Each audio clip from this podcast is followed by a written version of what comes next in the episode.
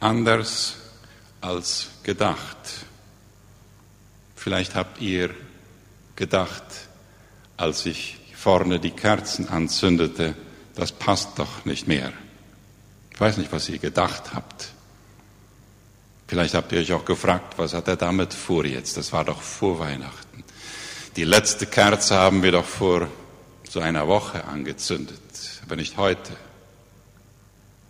Anders als gedacht. Denn wir wissen, dass diese Kerzen ja weiter leuchten müssen. Deshalb werden wir am Schluss, so wie am Anfang auch dieses Gottesdienstes, ein Lied singen oder Lieder singen, die eigentlich Osterlieder sind. Wo wir dann wissen, dass diese zwei Weihnachten und Ostern nicht voneinander getrennt gedacht werden können. Anders als gedacht als wir vor einigen Wochen anfingen, unser sehr geliebtes und geschätztes Seniorenbankett zu planen, dann hatten wir alles wirklich geplant und schön geplant. Und dann kam es anders als gedacht und wir planten um. Und wir hatten ein Seniorenbankett, das mehr positives, anerkennendes, freudiges Echo gebracht hat als die vorigen Banketts, jedenfalls was wir gehört haben.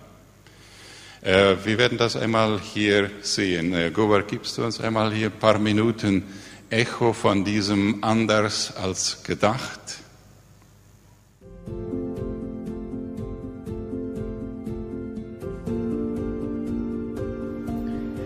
Mit viel Vorfreude hatten wir Diakonen die Senioren zu einem Weihnachtsfestessen am 13. Dezember eingeladen. Doch der Pandemie halber mussten wir das Treffen leider einstellen. Jemand hatte die tolle Idee, das Festessen in die Heime zu bringen. Dieser Vorschlag fand große Begeisterung bei den Diakonen. Alles wurde liebevoll vorbereitet und durchgeführt. Die anfängliche Enttäuschung der Senioren verwandelte sich in Vorfreude. Manche Diakonen konnten sogar das Festessen und die Gemeinschaft mit Senioren in ihren Heimen genießen. Die Dankbarkeit war klar zu spüren. Als sie sich verabschiedete, sagte eine Person, es war so schön, es tat mir so gut. Eine andere schrieb, für mich war dies das erste persönliche Treffen, das ich in diesem Jahr mit jemandem hatte. Ein schöneres Weihnachtsgeschenk hätte mir niemand machen können. Ein Paar schrieb, dass wir am Sonntag mittags zu Hause einen Luxus-Delivery bekommen, ist ja Hammer. Wie wir in 2020 Gemeinde erlebten, war ganz anders als je zuvor. Die Liebe Gottes ist so wie ein Bächlein. Wo man einen Damm macht, findet das Wasser einen neuen Weg und fließt weiter. Der Geist gab uns eine kreative Idee und der Segen floss auf eine neue Art und Weise. Eine unvergessliche Weihnacht.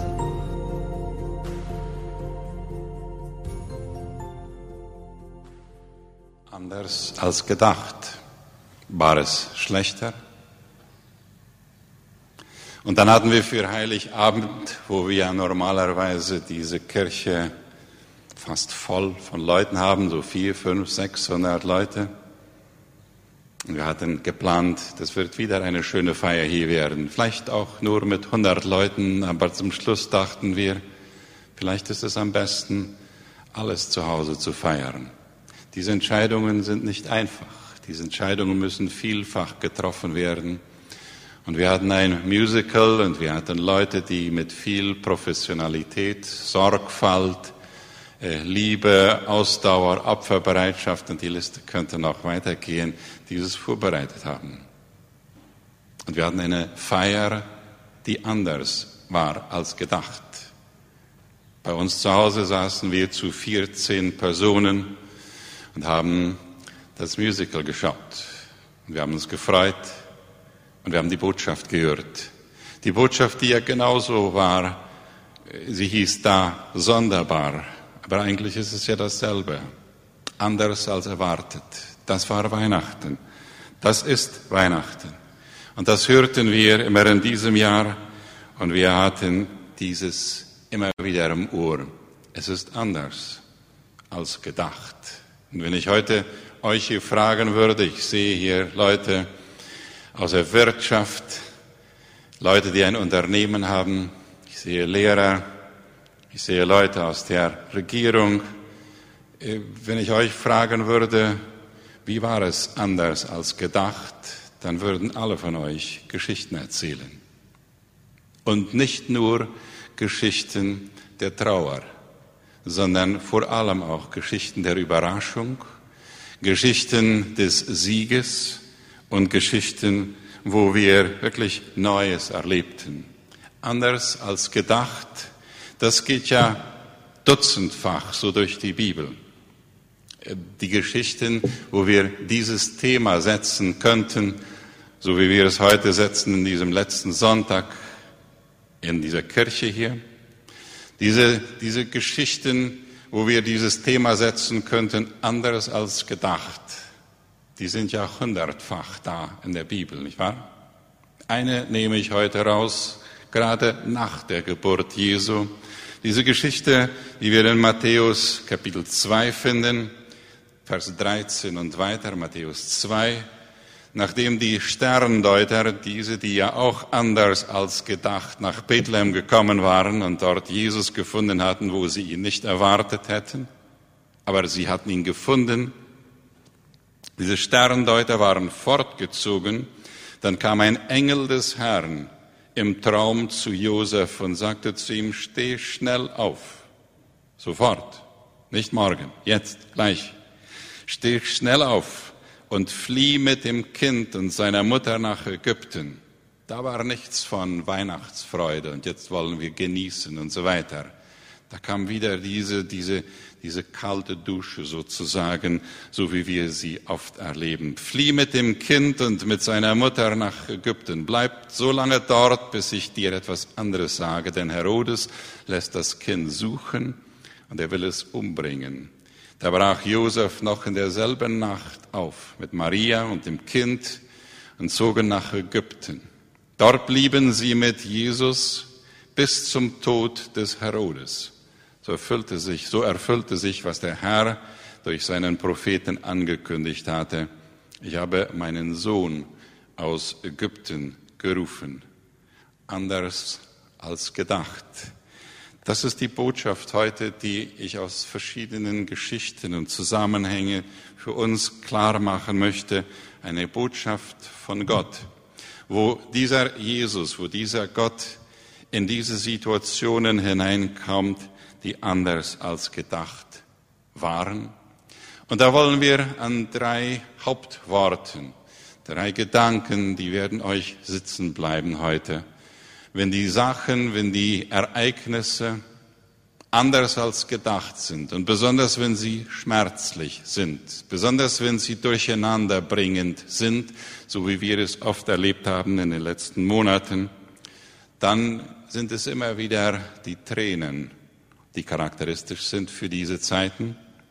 Es sind die verschlossenen Türen, die wir erleben, und es sind die Zweifel, die uns plagen.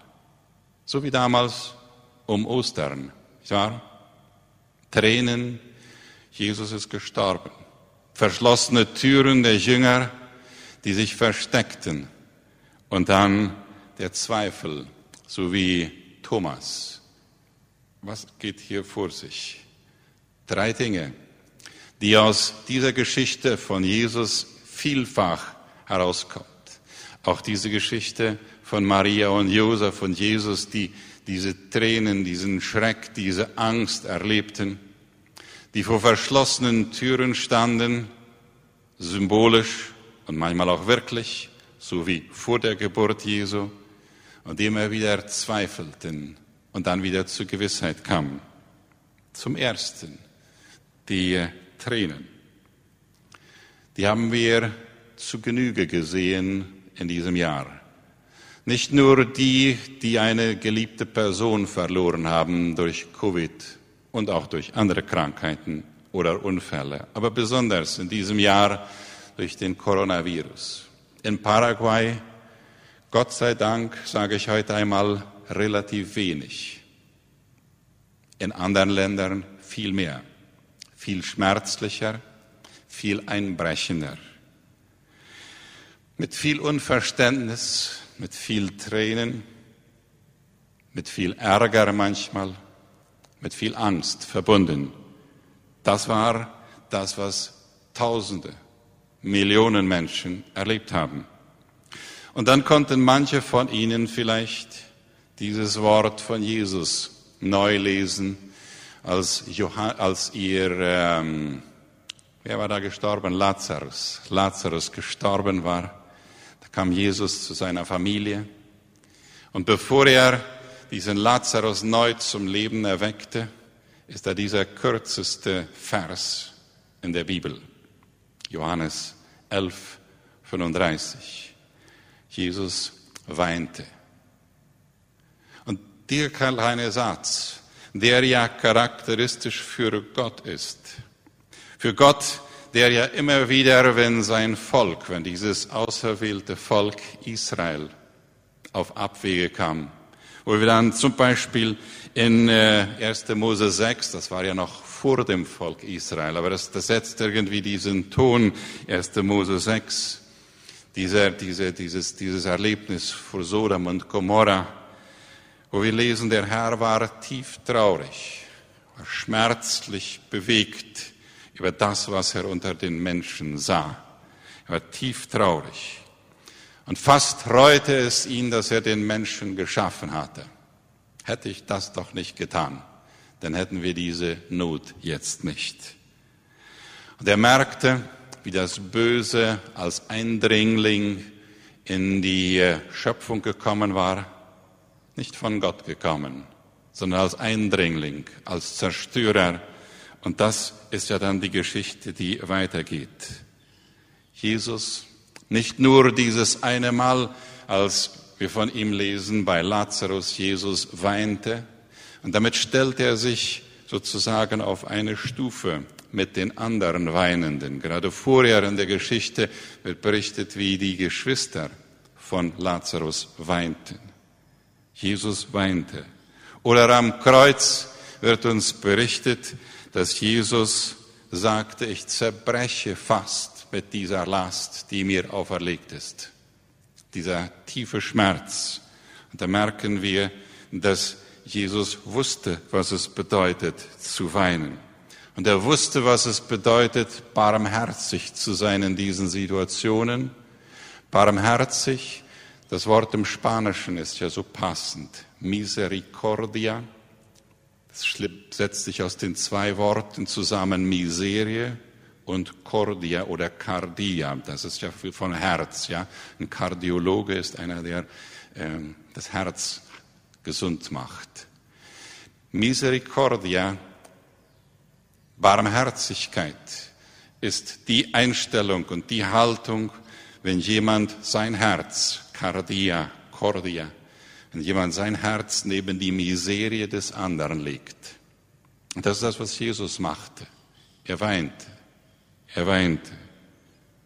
Er trug mit, er trauerte mit, er trug mit und er litt mit. Das ist das, was wir bei Jesus sehen. Und zum Abschluss dieses Jahres wollen wir zurückblicken und wir wollen voraufschauen und wir wollen von ihm lernen. Und anstatt, dass wir uns auflehnen gegen diesen Virus, der vieles durcheinander gebracht hat, wollen wir unser Herz neben das Leid von anderen legen.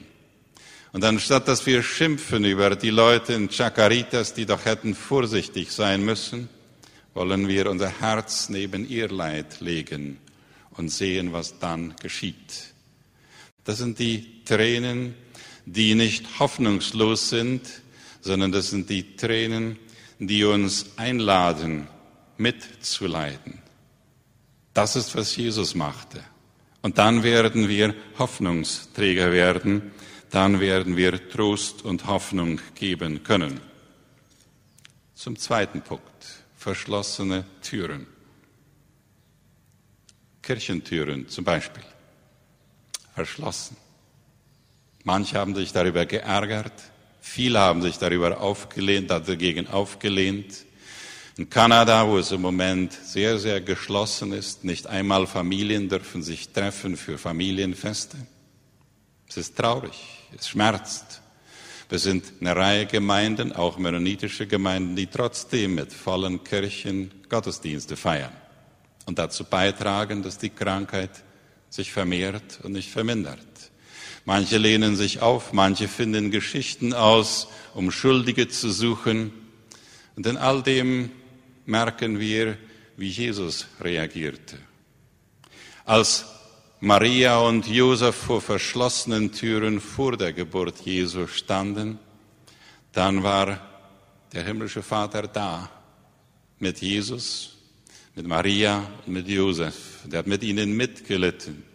Und wo immer sie dann ihr Kind kriegt, ob das nun ein Gästezimmer oder eine Krippe, eine Krippe ja, oder ein Stall war oder eine Höhle, äh, spielt eigentlich keine Rolle. Das Wichtige war, der himmlische Vater war da, hinter den verschlossenen Türen. Und als die Jünger nach Ostern sich versteckten, dann auf einmal war Jesus da hinter den verschlossenen Türen und er hat nicht geschimpft über sie. Er hat nur gesagt, Friede sei mit euch. Ich bin bei euch hinter diesen verschlossenen Türen. Wenn Kirchen geschlossen werden, bedeutet das nicht, dass Glaube aufhört. Wenn Kirchen geschlossen werden, bedeutet das nicht, dass Gott aufhört, präsent zu sein. Und wenn Häuser geschlossen werden und wenn Türen geschlossen werden, ist Gott hinter den geschlossenen Türen bei uns. So jedenfalls war es damals. Und Jesus setzte immer wieder Zeichen, wenn er äh, Menschen sah, die ihn brauchten, dann ging er und baute Brücken, anstatt dass er immer wieder Menschen draußen vorließ. Er baute Brücken. Das war Ostern und Weihnachten und so vieles mehr. Verschlossene Türen.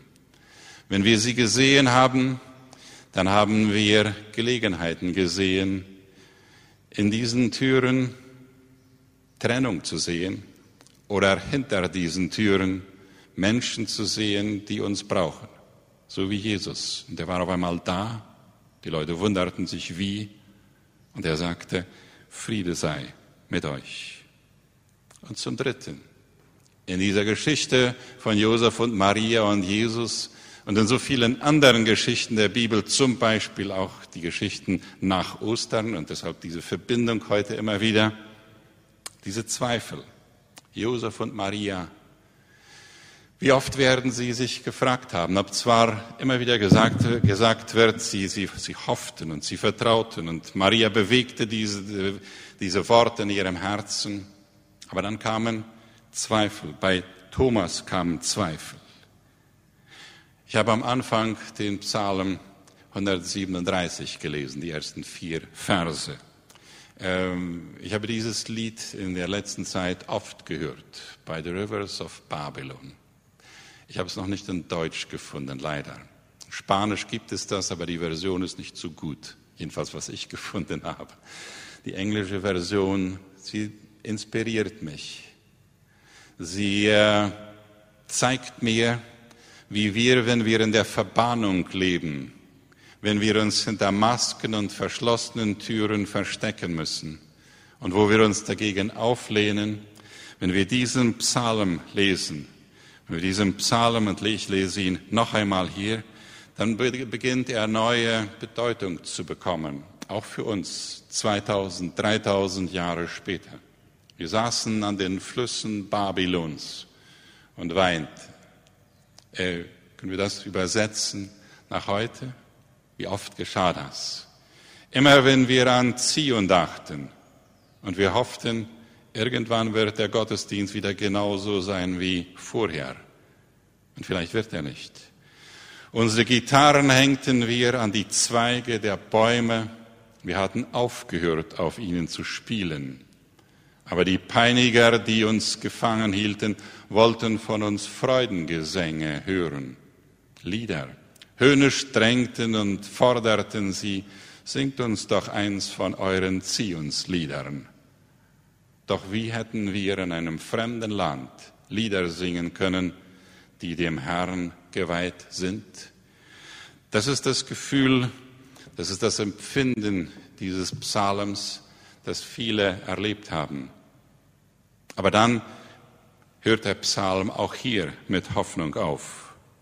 Wo wir in der Verwirrung sind, da kann neue Hoffnung werden. Wie hätten wir in einem fremden Land Lieder singen können? Wie können wir Gottesdienste genießen, wenn wir vor dem Bildschirm sitzen? Wie können wir Abendmahl genießen, wenn wir nur über Zoom miteinander verbunden sind? Sind das ähnliche Fragen, die uns bewegt haben und die uns mit Ungewissheit und manchmal mit Zorn erfüllt haben? Zorn, wir wussten nicht genau auf wen, aber auf die Chinesen, das hilft nicht viel. Zorn, weil wir selber mit unserer eigenen Hilflosigkeit konfrontiert wurden und damit, dass wir mit Veränderungen manchmal nicht gut umgehen können. Jesus sagte zu Thomas, es ist okay, wenn du zweifelst. Er sagte nicht, es ist schlimm, wenn du zweifelst. Was er ihm aber sagte, ist, komm, leg deine Hand in meine Wunden in meine Narben, dann wirst du sehen, dass ich es bin. Das ist eine Einladung für uns, wenn wir Theorien und Geschichten hören, die uns durcheinander bringen, wenn wir dann aufgefordert werden, prüft nach, wie es sich wirklich verhält. Dann wird der Zweifel vielleicht nicht ganz weggehen, aber wir werden neu Hoffnung schöpfen. Und dann werden wir anfangen, Zeichen zu setzen, Zeichen der Zeit, Zeichen der Endzeit. Und es würde mich jetzt interessieren, woran ihr denkt, wenn ich sage Zeichen der Endzeit. Denken wir da nicht oft an Erdbeben und Seuchen und Plagen und Kriege und so weiter? Das ist doch, was wir denken oft, wenn wir das Wort Zeichen der Endzeit hören. Das ist auch so. Aber das, Vorherrsch, das Vorherrschende, das Überwiegende bei Jesus waren andere Zeichen. Immer wieder sprach er von Zeichen und Wundern und wie Menschen geheilt wurden und wie Menschen befreit wurden von Bindungen und wie Menschen Vergebung erlebten. Das waren die überraschenden Zeichen, die das Leben außerordentlich machten mit Jesus. Wenn er Zeichen setzte und mit den Menschen gegessen hat, wenn er Zeichen setzte und Krankheiten geheilt hat, wenn er Zeichen setzte und Gestorbene zum Leben erweckt hat, und dann denke ich an die vielen Christen, an die tausenden Gemeinden, die in dieser Zeit des Schreckens, so haben es manche erlebt, und wenn wir in die Nachrichten schauen, ist es anderswo schlimmer als oft als bei uns. Tausende von Christen, die diese Zeichen mitgesetzt haben, so wie durch die ganze Geschichtenheit der Christenheit hindurch. Wenn Menschen da waren, die krank waren, dann wurden sie die, diese Christen, die nicht Angst hatten und zu ihnen gingen, um sie zu trösten, um sie zu heilen um aus der Trauer und aus dem Zweifel Aktionen der Heilung zu gestalten. Das sind die Zeichen der Zeit, die Hoffnung bringen, auch heute. Und wir haben sie tausendfach erlebt und gesehen und wir könnten sie hier heute bestimmt auch noch erzählen. Sie weisen auf Jesus hin, auf Jesus, der als Menschen weinten, mitgeweint hat der als Türen geschlossen wurde, wurden, hinter diese Türen ging und diesen Menschen gesagt hat, Friede sei mit euch. Und der als Zweifel da war, Zeichen der Hoffnung gesetzt hat. Das ist der Grund, warum die vier Kerzen jetzt auch noch brennen. Und wenn das nicht gefährlich wäre, dann würde ich die brennen lassen. Ich werde nachher auspusten. Nicht das Licht auspusten, aber die Gefahr wegnehmen, dass das Ding hier abbrennt. Zum Jahreswechsel können wir diese Botschaft, diese drei Worte mitnehmen.